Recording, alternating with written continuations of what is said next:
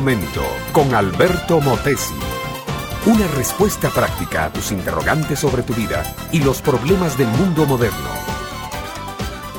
Los muchachos de aquella escuela secundaria solo tenían una cosa en la mente. Drogas, pandillas, sexo y violencia. Las paredes del edificio estaban pintarrajeadas, llenas de letreros. Los pasillos estaban sucios y los comedores llenos de basura. Creo que ni siquiera una cárcel estaba tan sucia y tan llena de rebelión. Es cierto que aquella era una comunidad pobre. Es cierto que la mayoría de estos estudiantes se habían criado parcialmente solos desde su niñez temprana. Ambos padres, donde lo sabía, tenían que trabajar todo el día para satisfacer las demandas económicas de la casa. Un día llegó a la escuela el doctor Salazar, un educador insigne, un padre ejemplar y un amigo fiel. Así lo describieron los alumnos varios años después es que el doctor Salazar no vino con el látigo desenfundado, ni con el libro de los reglamentos abierto, ni con la cara y la mirada aterrorizadora de otros directores que tuvo la escuela.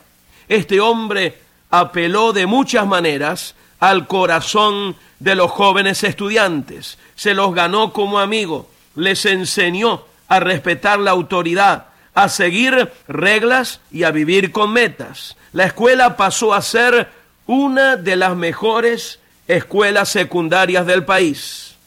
Mi amiga, mi amigo, los líderes valiosos apelan a los corazones de sus seguidores, no a sus mentes. El buen líder apela a la visión que trae empatiza con sus seguidores, enciende la chispa del respeto, habla al corazón. No es que no usa la lógica, el buen líder viaja más allá de la lógica para ganarse el corazón de sus seguidores. Mi estimado oyente, eso mismo fue lo que hizo Jesucristo con doce hombres sin letras y del vulgo. No los metió en una caja de leyes, no los obligó a vivir una santidad falsa, supuestamente sostenida por dogmas, no los hizo actores eclesiásticos, se ganó su corazón, los amó, les sirvió, sembró en ellos la semilla del reino de Dios. Luego esos doce hombres, menos uno, llenaron al mundo conocido del mensaje de amor, poder y esperanza que hay en Jesucristo.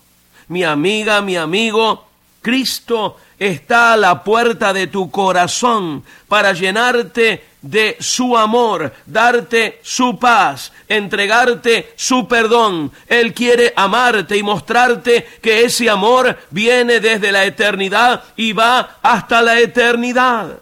Reconócelo ahora como el Señor de tu vida quiere decir dale a Él el mando, el comando, el control central de toda tu vida. Ábrele la puerta de par en par. Déjalo entrar y recíbelo, no como a una visita, sino como el nuevo dueño de la casa. Cuando Él se convierta en tu Señor, tu dueño, tu rey, tu jefe, tu amo, tu máxima autoridad, tu primer reacción va a ser complacerlo, amarlo, servirle, seguirlo todos los días de tu vida. Entonces tendrás un líder que te ha conquistado con la fuerza del amor. Déjate amar por Jesucristo y tu amor también contagiará a todos los demás. Este fue Un Momento con Alberto Motesi. Escúchanos nuevamente por esta misma emisora. Puedo continuar bendiciendo tu vida. Busca mi página oficial facebook.com barra Alberto Motesi.